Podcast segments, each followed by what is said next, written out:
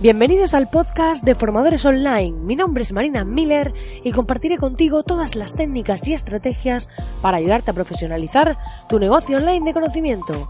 Dicho esto, comenzamos con el programa de hoy.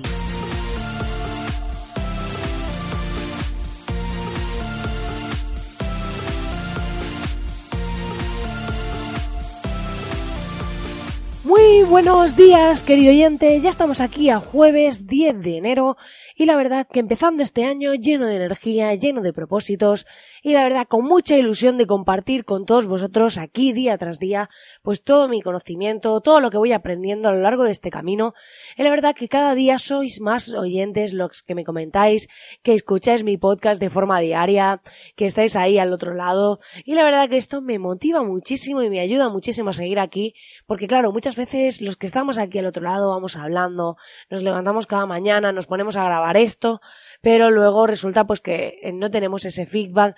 las personas que solemos escuchar podcast no solemos hacer comentarios, aunque yo os invito a hacerlo y demás, pero no solemos interactuar, simplemente a lo mejor escuchamos a alguien y el día que falta le decimos, oye, ¿qué pasa? ¿No? ¿Por qué no has dicho nada si supuestamente estabas ahí? Entonces, eh, es muy importante pues que me transmitáis ese feedback. Yo os invito a escribirme a través del formulario de contacto, a escribirme para pues comentarme qué os parece este podcast, qué opiniones tenéis, si queréis que saque algún programa concreto, si queréis que hable de algún tema. Es muy interesante que me comentéis todo esto. Dicho esto, ya sabes que puedes entrar en www.marinamiller.es barra taller y acceder al taller online gratuito en el que te enseñaré cómo generar ingresos con tu conocimiento a través de tres de mis masterclasses más potentes de la Academia de Formadores Online en las que he liberado ese contenido exclusivamente para que puedas ver qué es lo que hay dentro, para que puedas ver las bases de cómo generar ingresos con tu conocimiento. Y te invito a ir, si no lo encuentras, si por lo que sea puedes entrar en marinamiller.es y acceder desde el menú o desde el pie de página donde pone taller gratis, o sea que ahí vas a poder acceder ya no hay pérdida. Dicho esto, vamos a empezar con el programa de hoy. Hoy vamos a hablar de alianzas clave para tu negocio. ¿Por qué? Porque en muchas ocasiones estamos trabajando solos, somos esos solopreneurs que estamos aquí pues con nuestros negocios de formación, con nuestras academias, con nuestros cursos, con nuestros infoproductos y pasa que en muchos casos pues no tenemos cómo llegar a, o sea, cuando llegamos empezamos a hacer todo nosotros solos, empezamos a ir trabajando, pues eso un poco uno a uno, ahí como el que hace ganchillo, como las antiguas abuelitas estas que hacían ganchillo, por cierto la mía lo hacía y, y entonces, eh, al final vemos que estamos ahí, pues eso, hilando muy fino, haciendo todo nosotros, nos convertimos en community managers, nos convertimos en administrativos para el tema de facturación, nos convertimos en vendedores para ofrecer presupuestos, convencer a clientes, en técnicos para desarrollar el trabajo y finalmente abarcamos muchas áreas. Y llega un día, un momento clave en el que necesitamos delegar. Necesitamos eh, contactar con otros profesionales y hacer alianzas para poder seguir avanzando, para poder seguir haciendo crecer nuestro negocio. Porque aunque podamos hacer distintas cosas para nuestro negocio, conforme va creciendo llega un momento en que cada persona tiene que dedicarse un poco a su área y tú debes centrarte en aquella área en la que realmente aportas más valor.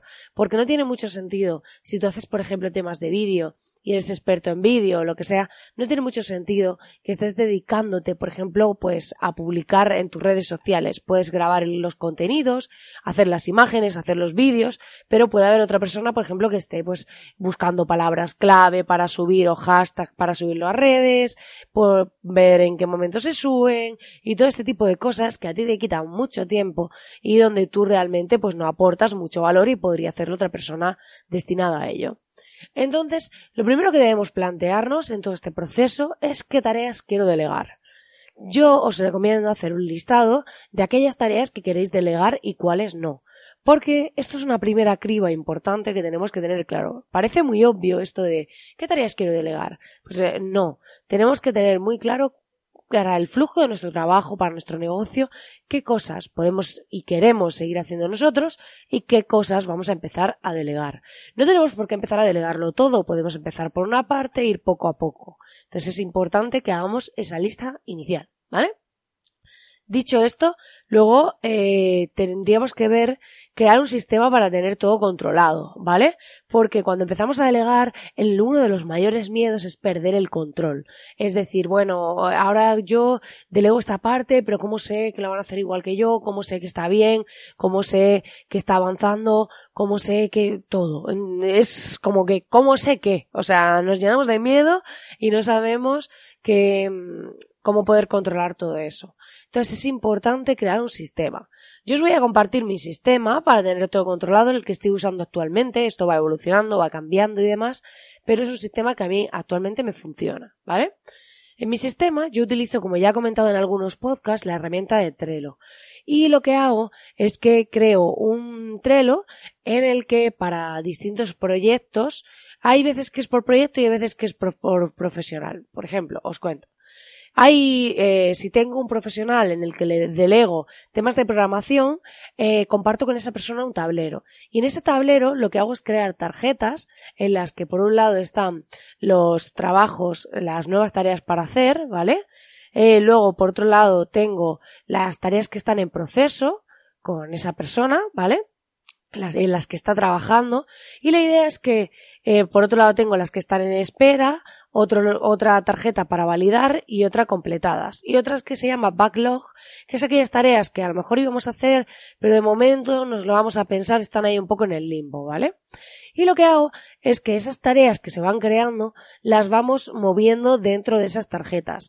Yo la pongo en para hacer, esa persona la marca en proceso y cuando está en espera porque le falta algo la deja ahí o cuando no o porque el cliente aún no ha enviado algo lo que sea y si no, para validar cuando quiere que yo la revise. Entonces, el profesional, porque está trabajando conmigo, lo que hace es ir moviendo sus tareas dentro de esas tarjetas y yo cuando automáticamente me meto en un tablero y veo tareas para validar o en espera, pues veo qué es lo que está pasando. Y así puedo tener o las que han sido completadas y ver que están completadas. Dentro de las tareas, ya estuvo otro programa hablando sobre Trello y demás, pues podemos hacer comentarios, subir adjuntos y este tipo de cosas para tener todo controlado. También tiene aplicación móvil y es súper útil. Y por otro lado, hay, pues, por ejemplo, clientes que tienen un equipo de trabajo y lo que hacemos es el mismo sistema, pero dentro del equipo de trabajo. Y lo que hacemos es que compartimos el tablero con los distintos profesionales. De este modo, lo que hacemos es que se asignan las tareas a cada profesional y vemos todas las que están para hacer, las que están en proceso, las que están en espera y quien se encarga de supervisarlas puede ir viendo todo, puede ir comentando cada tarea con cada profesional y demás. Entonces, es muy interesante porque nos da una visión global de en qué estado está cada cosa, qué cosas se están haciendo, qué cosas están hechas y qué cosas necesitan pues nuestra interacción, nuestra supervisión o nuestra validación. Y además, si esta herramienta la integramos con, o hay una extensión, si utilizas Gmail para Trello, donde podemos directamente crear las tareas desde correos de Gmail, que es para mí lo máximo. Cuando un cliente llega a una tarea, ya luego la meto dentro de su tablero, dentro de su tarjeta de para hacer, y así, pues, eh, va todo mucho más fluido, ¿no? Además de esto, Luego tenemos que plantearnos cómo encontrar al profesional adecuado. Y es que tenemos que tener claro qué tareas queremos y necesitamos que haga. ¿Vale? ¿Por qué? Porque en muchos casos nos van a llegar currículums, nos van a llegar propuestas de distintos profesionales. Pero aquí vamos a tener que valorar sus skills, sus habilidades, en función de qué tareas queremos que haga. Parece algo muy obvio, pero muchas veces queremos un perfil de algo, pero no tenemos claro lo que queremos que haga. Y es importante que lo tengamos claro. Y sobre todo, para mí lo fundamental para elegir una persona no es tanto su experiencia, no es tanto su conocimiento, aunque es importante y tiene que saber sobre ciertas cosas, pero sobre todo su actitud. Y yo os recomiendo que una vez que una persona os encaje un poco y más o menos tenga el perfil que estéis buscando, os centréis en hacer pruebas para detectar su actitud, porque eso es totalmente clave. Y una vez que tengáis claro qué actitud tiene esa persona, pues eh, evaluar si eh, es sabiendo lo que sabe, pues podemos hacerle pruebas. Pues, por ejemplo, cuando mandamos una tarea, hace esta tarea eh, de prueba. Pues hay gente que dice, ah, no, yo si no cobro no la hago. En plan, yo no voy a trabajar gratis. Pues ahí ya estás viendo su actitud. Entonces, cuando tú mandas una prueba para hacer una tarea, para, para ver qué tal te mueves, para ver qué tal funcionas, las personas vas a ver que habrá unos que, que no las hagan, habrá otros que las hagan para cumplir y habrá otros que realmente tengan interés, que vayan a hacerlo, que se esfuercen, que te pregunten, que, que vayan un paso más allá.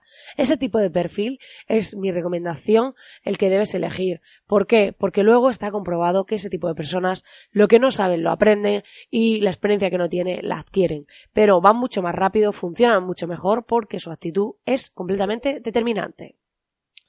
Pues nada, querido oyente, hasta aquí el programa de hoy. Espero que te haya gustado y espero que eh, te hayas, eh, haya sido una buena reflexión sobre cómo hacer las alianzas clave para tu negocio, qué tareas delegar y cómo supervisar dichas tareas. He compartido contigo mi sistema. Aquí ya sabes que hablamos sin filtros, sin tapujos, sin nada.